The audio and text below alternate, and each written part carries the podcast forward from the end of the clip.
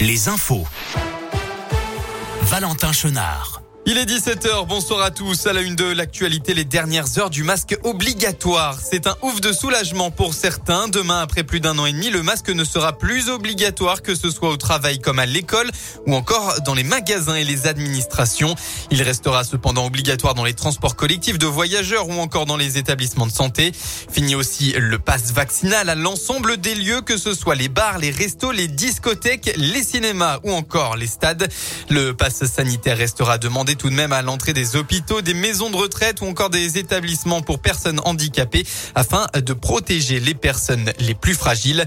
À noter euh, que l'IUT Lyon 1 n'est pour l'instant pas concerné. Le protocole restera en vigueur. C'est une annonce de la direction faite par mail aux étudiants vendredi.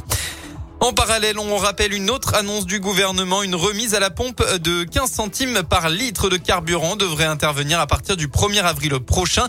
Elle s'étendra sur 4 mois et concernera tous les carburants. Près de Lyon, ce matin, un feu d'appartement s'est déclaré à Vaux-en-Velin, avenue Voltaire. L'alerte a été donnée à 7h30. Le feu est parti du huitième étage d'un bâtiment qui en, compte 15. Deux personnes ont été légèrement accommodées par les, les fumées. Une cinquantaine d'habitants ont dû être évacués vers une enceinte sportive de Vaux-en-Velin. Ils ont très vite pu regagner leur logement. En revanche, la famille touchée par le sinistre devra, elle, être relogée. Dans le reste de l'actualité, les militaires russes ont bombardé tôt ce matin une base militaire située dans la région d'Elviv, à 20 km de la frontière polonaise. 35 personnes sont mortes et 135 sont blessées selon un dernier bilan. De potentiels étrangers figurent parmi les victimes. En parallèle, un journaliste américain a été tué et un autre blessé par balle à Irpin, à la lisière nord-ouest de, de, Kiev. Euh, il s'agit du premier journaliste étranger mort depuis le début de l'invasion russe le 24 février. On passe au sport en football. Coup d'envoi dans trois petites minutes entre Lyon et Rennes pour le compte de la 28e journée de Ligue 1. Une victoire permettrait de se rapprocher de l'objectif Coupe d'Europe.